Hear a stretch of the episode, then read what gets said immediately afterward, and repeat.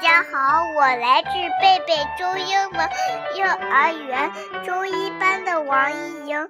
我今天给大家带来的故事是《青蛙椅子》。大家好，我是王一颖的妈妈。大家好，我是王一的爸爸。咪咪家里有一把青蛙椅子，那是一把从咪咪出生时就有的旧椅子。咪咪非常喜欢这把椅子，今天它又坐在这把椅子上，喝着妈妈热好的牛奶。我也好想喝。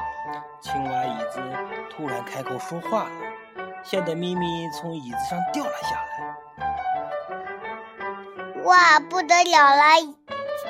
椅子，青蛙椅子会说话了。呱呱呱，我会说话。呱呱呱！我还会跳舞呢。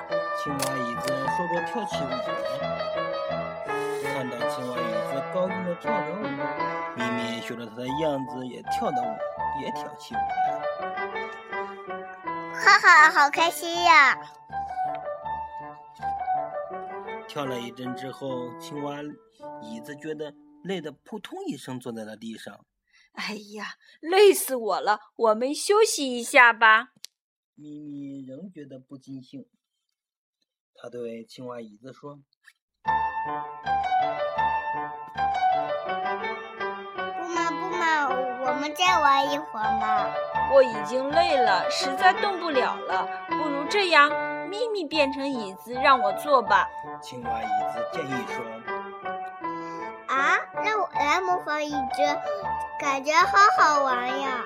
咪咪就像椅子那样坐在地上。啊，咪咪椅子！青蛙椅子可真高兴。下来我们怎么玩咪咪？既然咪咪是椅子，那就不能动，也不能说话。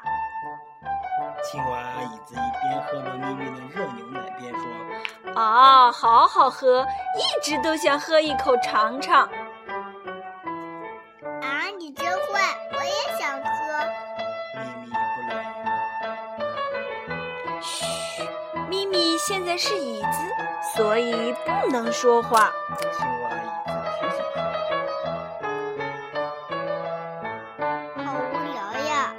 呱呱呱，真开心！哎呀，越来越重了！呱呱呱，你不能动哦。